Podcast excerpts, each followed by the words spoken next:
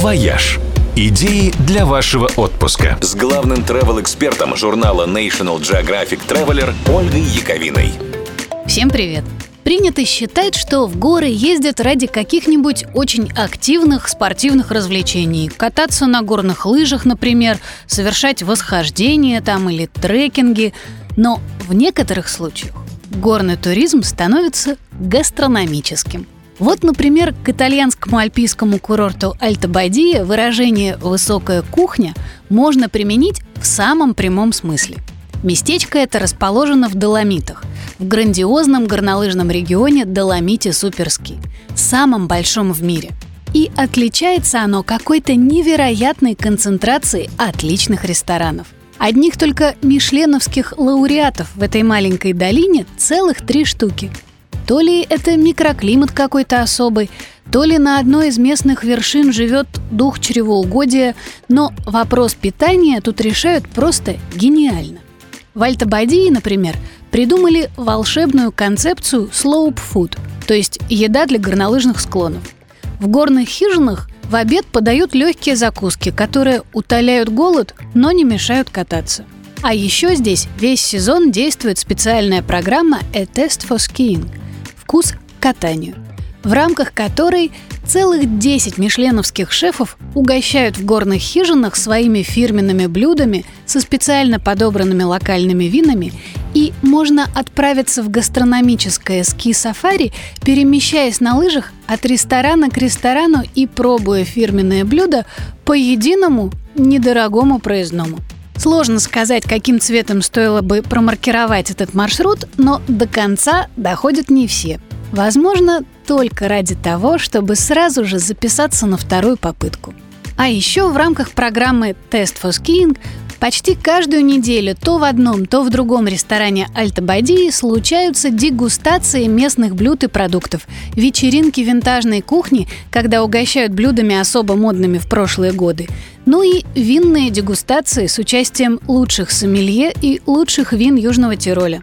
Горно-гастрономический сезон в Альта-Бадии стартует через неделю и продлится до апреля. В Доломитах ведь запросто можно кататься до середины весны. Снежные пушки и климатические условия это позволяют. Ну и для того, чтобы перепробовать все вкусности, нужно время. «Вояж» – радио 7 на семи холмах. «Вояж» – идеи для вашего отпуска. С главным travel-экспертом журнала National Geographic Traveler Ольгой Яковиной. Всем привет! В этот день, 340 лет назад, католический миссионер Луи Эн Пен обнаружил водопад, ставший впоследствии известным как Ниагара. В переводе с языка местных индейцев «гремящая вода». О да, она гремела. Ревущая стена воды привела святого отца в дрожь и ужас. Все виденные им прежде водопады были тоненькими ниточками, срывавшимися с горных утесов, а этот мало того, что находился посреди равнины, так еще и выглядел примерно как тизер вселенского потопа. Вернувшись в Европу, Энн Пен написал о своих путешествиях книгу. И история про водопад произвела фурор. С тех пор все мечтали просто увидеть этот гигантский водопад своими глазами – Ничего удивительного, что Ниагара стала первым туристическим объектом в Соединенных Штатах. Да и в Канаде тоже. Ниагара ведь находится как раз аккурат между американским штатом Нью-Йорк и канадским штатом Онтарио. И в осмотр этой международной достопримечательности обычно входит пересечение границы, потому что с разных сторон Ниагара выглядит по-разному. Начать с того, что это вообще не один водопад, а целых три – Самая эффектная и широкая его часть – та, что обычно изображена на картинках, зовется подкова, и досталась она Канаде. У соседей зато целых два водопада – Фата и Американский. Они хотя и поуже, но зато и повыше.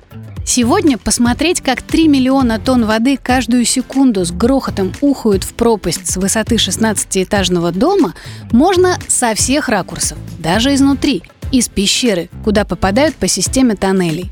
А кораблик Made of Mist, старейший в новом свете туристический аттракцион, заплывает прямо в пасть ракочущего монстра, позволяя неимоверной водяной массе обрушиться практически на голову обалдевшим пассажирам.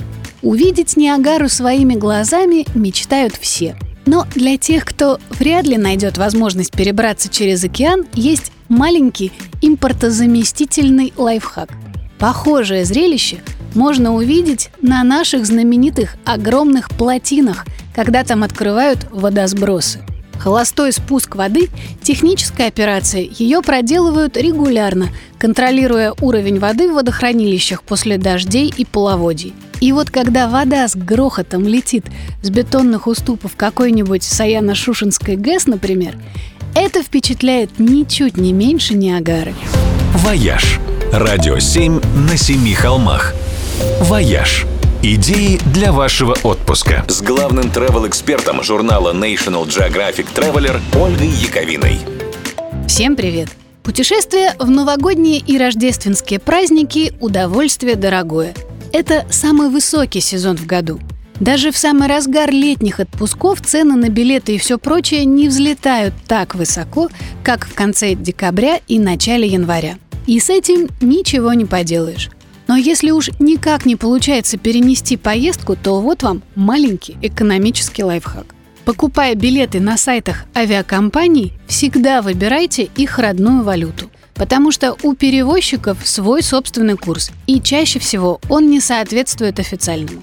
Курсы валют для них определяет Международная ассоциация воздушного транспорта ИАТА и обновляет этот курс раз в неделю в ночь со вторника на среду.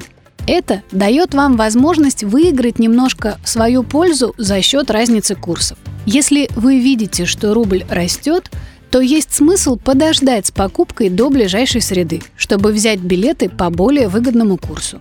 А если рубль падает, то наоборот, надо поторопиться и успеть все выкупить до ближайшего вторника. Некоторые авиакомпании специально меняют валюту в момент покупки, чтобы содрать с вас еще немножечко денег.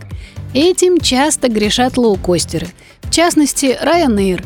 Или вот авиакомпания «Победа», если вы совершаете покупку не с территории Российской Федерации. Разница обычно не очень большая, ну там пара евро, но, как известно, пять старушек уже рубь. И если вы берете билеты на всю семью, то на круг накапает уже неприятная сумма. Так что следите за валютой расчета и возвращайте обратно на рубли или на евро – в настройках сайта или снимая всякие там незаметные галочки. А еще цена билета у локальных авиакомпаний порой меняется в зависимости от того, какой интерфейс сайта вы выбираете. Я видела это собственными глазами, покупая внутренний перелет по Чили. Я выбирала английский язык, и система показывала мне одну цену, а моя коллега, говорящая по-испански, интерфейс не меняла, и ей авиакомпания предложила билет на тот же самый рейс дешевле почти на 100 долларов. Ну, типа своим скидки, наверное. С тех пор, подыскивая билеты для внутренних перелетов по всякой там экзотике, я просто открываю их странички через Google Translate, что и вам советую. «Вояж» – радио 7 на семи холмах –